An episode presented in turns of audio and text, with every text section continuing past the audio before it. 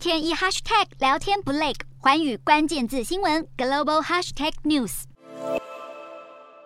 世界贸易组织 WTO 十二号起一连四天举行部长级会议，聚焦在粮食安全、鱼类资源遭滥捕以及新冠疫苗供应等议题。WTO 秘书长伊维拉乐观表示，本届会议有机会针对其中一到两项议题达成共识。伊维拉又指出，相较于上一届的部长级会议，现在世界出现了重大改变，还说新冠疫情、乌俄冲突以及粮食与能源危机形成了一个聚合危机。包括台湾、美国在内，共五十六个世贸组织成员针对乌克兰议题发表了联合声明，除了声援乌克兰，也对粮食安全问题表达担忧。而俄罗斯与中国想当然尔，并没有加入联署。虽然世贸组织秘书长呼吁不要将地缘政治因素带到这次会议中，但俄罗斯还是遭到了多国抵制。在俄国经济发展部部长演说时，有三十到四十多个国家代表离场抗议。欧盟和二十九个世贸成员国的贸易部长也在会议期间与乌克兰代表会面，向乌国表达团结与支持。